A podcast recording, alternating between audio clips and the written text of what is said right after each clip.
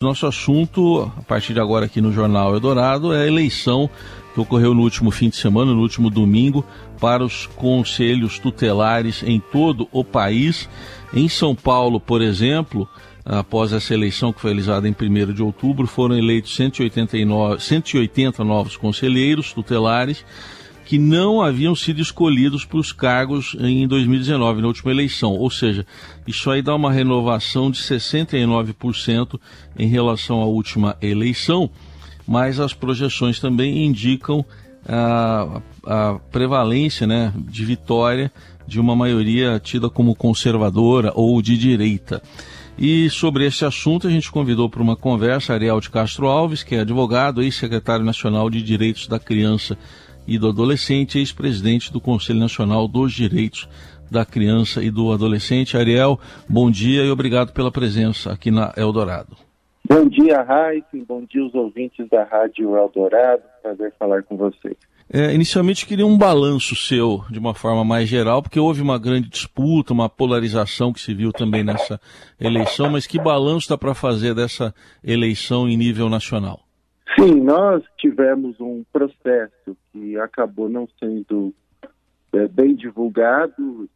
Isso, infelizmente, é um problema histórico nessas eleições de conselhos tutelares. Nós, até agora, é, também não temos ainda todo o resultado. Né? Em princípio, alguns boletins do Ministério de Direitos Humanos demonstram um aumento aí de 25% de participação de eleitores é, nas capitais. Mas o, o, resultado, assim, em geral, né, nós precisaríamos é, ter é, uma maior divulgação, inclusive por campanhas publicitárias governamentais, para que, de fato, a grande maioria dos eleitores participasse. E também um portal é, nacional e portais municipais que tivessem lá o, o, o resumo do currículo dos candidatos e todas as orientações adequadas é, sobre os locais de votação. Então, nós é, tivemos é, um corre-corre nas últimas horas antes do processo eleitoral, porque alguns veículos de comunicação divulgaram, mas acabou que a grande maioria dos eleitores brasileiros continuaram sem saber sequer o que são os conselhos tutelares, para que eles servem. Então, nós, é, em princípio, aí, analisando, por exemplo, Rio, São Paulo, podemos notar um fortalecimento de setores é, mais conservadores, ligados às igrejas neopentecostais, e como, então, não houve essa divulgação ampla por parte dos governos federal, estaduais, municipais, e também é, as divulgações acabaram se restringindo aí às redes sociais é, de alguns órgãos públicos ou, ou sites e de secretarias municipais, inclusive, e a falta então dessa ampla participação popular. Então, os grupos que são já pré-organizados, como igrejas, partidos políticos, mandatos parlamentares, eles acabaram predominando na eleição dos candidatos apoiados por eles.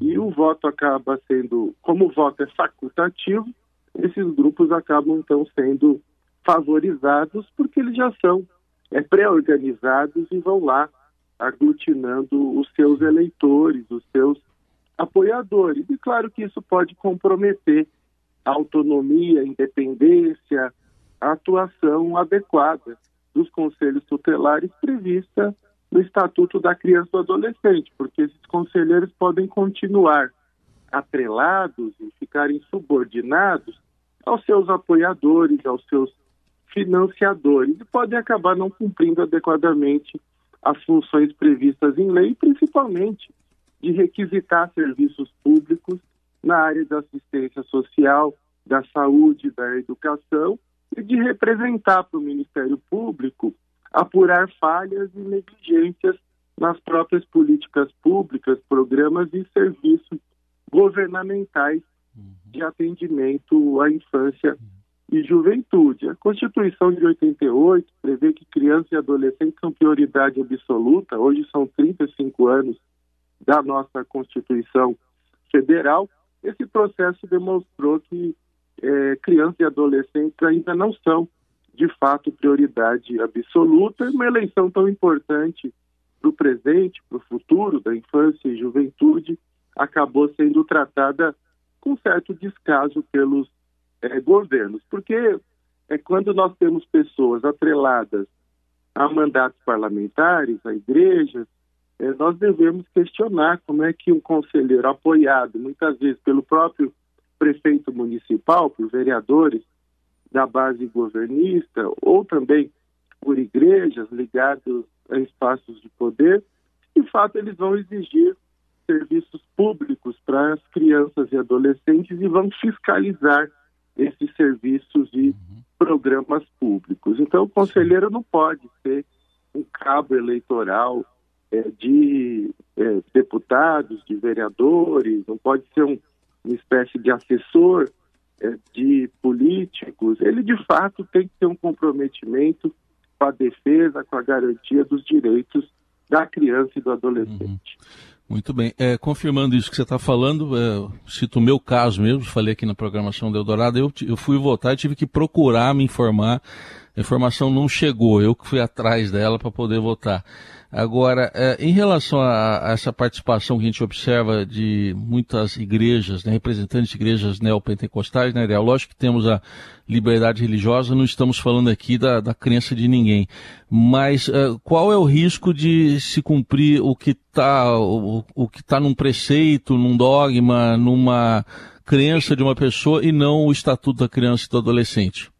Sim, Raíssen, é, de fato, é, ter uma religião todos nós temos. Eu sou metodista e todo mundo sabe que há muitos anos também tem uma atuação com os católicos, com a pastoral do menor, da criança, com o padre Júlio Lancelotti.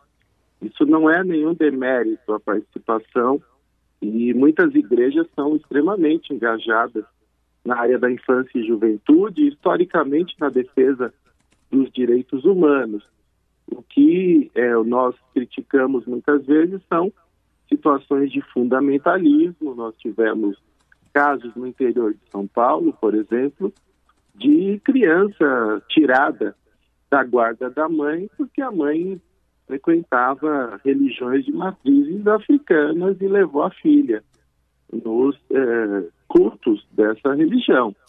Então, isso não pode acontecer, porque mostra uma intolerância religiosa. Então, nós temos que ter a aplicação correta do estatuto da criança e do adolescente. O que vai nortear a atuação dos conselheiros não é a Bíblia, e não pode ser, e não podem ser as cartilhas partidárias.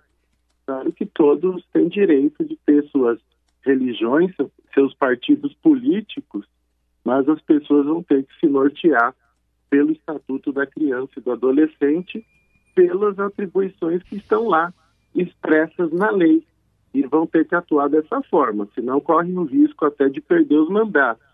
O que nós precisaremos agora é ter o fortalecimento de é, órgãos de controle dos conselheiros tutelares, maior atuação nas promotorias da infância e juventude que fazem esse controle, ter órgãos de corregedoria dos conselhos tutelares, é, comissões de ética, ligadas aos conselhos municipais da criança e do adolescente, e precisamos, de fato, também ter mais estrutura aos conselhos tutelares.